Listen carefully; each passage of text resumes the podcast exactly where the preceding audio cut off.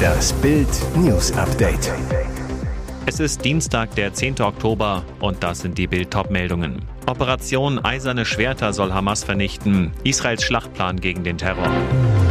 Seltsames Urteil gegen Ali Abu Chaka. Freispruch, weil Machete dem Selbstschutz diente. Die Moderatorin und ihr Multimillionär. Sylvie Mais genießt Liebesglück auf Mallorca. Operation Eiserne Schwerter soll Hamas vernichten. Israels Schlachtplan gegen den Terror. Wie gewinnt Israel den kommenden Krieg gegen die Hamas? Nach den bislang einzigartigen Terrorangriffen der Hamas auf den Süden Israels mit mehr als 900 Toten hat die Regierung in Jerusalem das Ende der Hamas als Antwort auf den Terror ausgegeben. Ein Armeesprecher erklärte, unsere Aufgabe ist es sicherzustellen, dass die Hamas am Ende dieses Krieges nicht mehr über die militärische Fähigkeit verfügt, israelische Bürger zu bedrohen und auch den Gazastreifen nicht mehr regieren kann. Klartext, Israel will die Hamas komplett vernichten. Seit Samstagmittag führt die israelische Armee eine massive Bombenkampagne gegen strategische Ziele der Hamas durch. In sieben Zonen im Norden und Osten des Gazastreifens zerstört die Luftwaffe großflächig Gebäude, um eine Bodenoperation vorzubereiten. In dieser sollen bis zu 100.000 israelische Soldaten mit tausenden Panzern und gepanzerten Fahrzeugen eingesetzt werden, die jeden Hamas-Terroristen gefangen nehmen oder töten sollen. Die israelische Armee erklärte bereits am Sonntag, dass der Krieg lange dauern werde. Der Sieg gegen die Hamas sei keine Frage von Tagen oder Wochen. 14-Jähriger schwenkt Palästina-Fahne auf Schulhof, Prügelei zwischen Lehrer und Schüler. Nach dem Terrorangriff der Hamas auf Israel schwappt der Hass nun auch auf Berliner Schulhöfe. An einem Neuköllner Gymnasium kam es gestern zu einer Schlägerei, als ein Lehrer einem Schüler eine Palästina-Fahne wegnehmen wollte. Auf einem beim Kurznachrichtendienst X, ehemals Twitter verbreiteten Video ist zu sehen, wie ein 14-jähriger Schüler eine Palästinenserfahne aus seinem Rucksack zieht. Er schwenkt sie auf dem Schulhof, mehrere Jugendliche rufen begeistert Allahu Akbar. Andere scheinen zu protestieren. Ein 61-jähriger Lehrer versucht daraufhin, dem Schüler die Fahne wegzunehmen. Kurz darauf geht der Lehrer augenscheinlich aufgebracht auf einen 15-Jährigen los, der dann in Straßenkampfmanier auf den Lehrer eintritt, der kurz zu Boden geht. Die Polizei wird alarmiert und ermittelt nun wegen wechselseitiger Körperverletzung. Einem Sprecher zufolge hat außerdem der Staatsschutz die Ermittlungen übernommen. Der Lehrer soll ausgesagt haben, dass er sich wehren musste. Er habe zuvor von einem 15-Jährigen, der sich schützend vor den Schüler mit der Fahne aufgebaut hatte, einen Kopfstoß verpasst bekommen. Dieser hat ebenfalls Anzeige gegen den Lehrer erstattet. Seltsames Urteil gegen Ali Abu Chaka. Freispruch, weil Machete dem Selbstschutz diente. Eine Machete kann man ruhig bei sich tragen als Bruder eines bekannten Clanchefs. Zumindest in Berlin. Das hat das dortige Landgericht bestätigt. Es ging um Pokerschulden und um eine wilde Schießerei in Kreuzberg. In die Auseinandersetzung war auch Ali Abu Chaka verwickelt, der ältere Bruder von Clanchef Arafat Abu Chaka. Die Staatsanwältin warf ihm versuchte schwere räuberische Erpressung vor, verlangte drei Jahre und drei Monate Haft. Doch das Landgericht sprach Abu Chaka von diesem Vorwurf frei. Das Gericht war überzeugt, seine Machete habe nur zum Selbstschutz gedient. Über das Gesicht des Angeklagten im weißen Boss-Jogginganzug huschte ein Lächeln. Der Verteidiger hatte zuvor beteuert, sein Mandant habe die Machete nicht körperlich eingesetzt, sie habe lediglich eine Warnfunktion gehabt. Das sah auch das Gericht so, eine Machete nur bei sich zu tragen sei nicht strafbar, höchstens eine Ordnungswidrigkeit, und die ist inzwischen verjährt. Die Moderatorin und ihr Multimillionär Sylvie Mais genießt ihr Liebesglück auf Mallorca.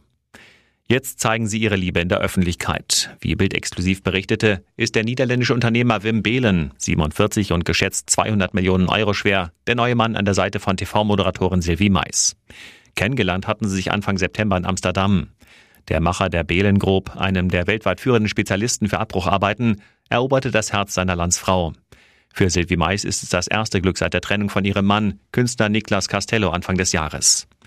Nun war das Paar auf einer Promi-Hochzeit auf Mallorca zu Gast und genoss drumherum die gemeinsame Zeit. So schipperten Sylvie und Wim auf seiner Luxusjacht Lady Charlotte vor der Insel. Beim Landgang half er für Sylvie charmant vom Beiboot. Beide wirkten sehr entspannt und glücklich.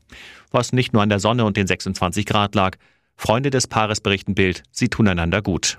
Die Fotos gibt's auf Bild.de. Und jetzt weitere wichtige Meldungen des Tages vom Bild Newsdesk.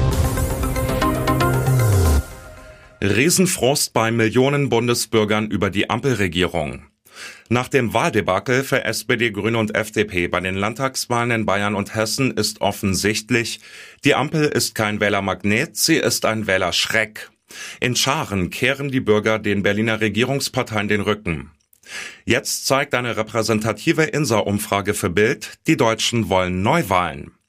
Die absolute Mehrheit von 57 Prozent will das Ampelbündnis vorzeitig beenden.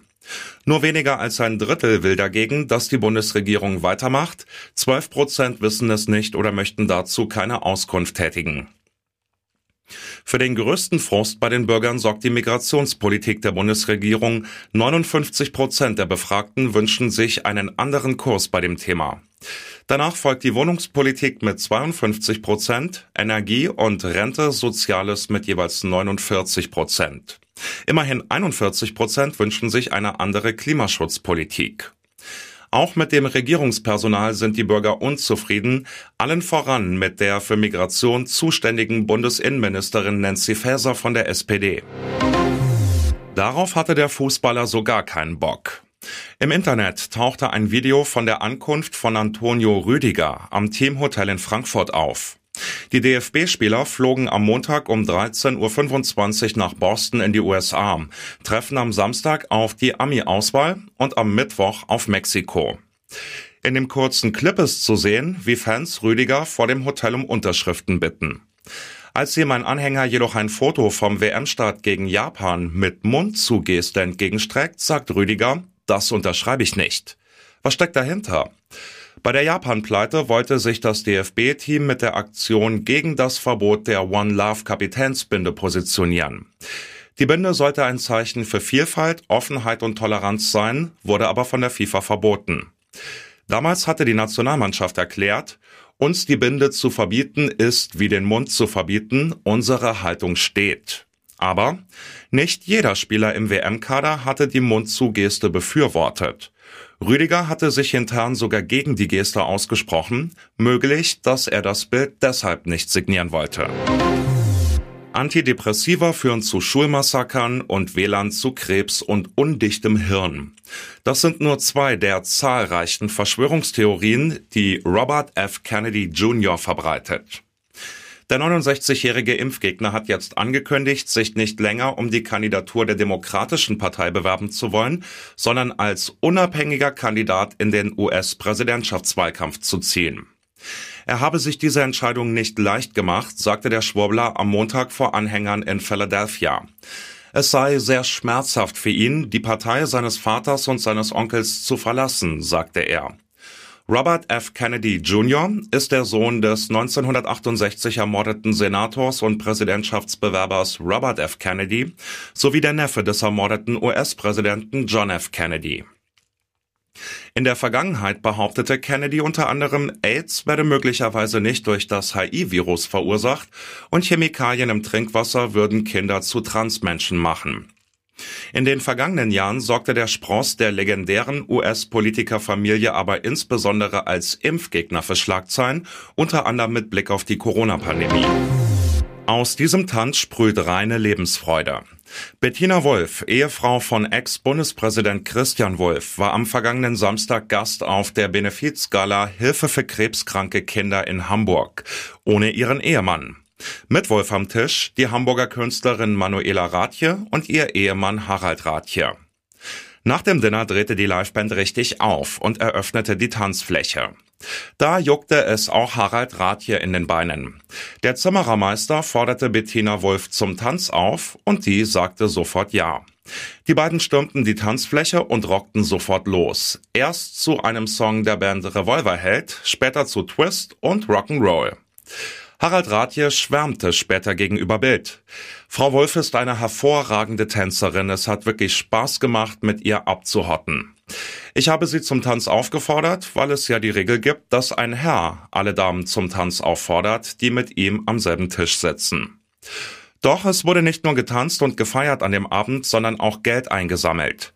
So brachte ein Bild von Manuela Rathje in der Versteigerung 5000 Euro für krebskranke Kinder ein.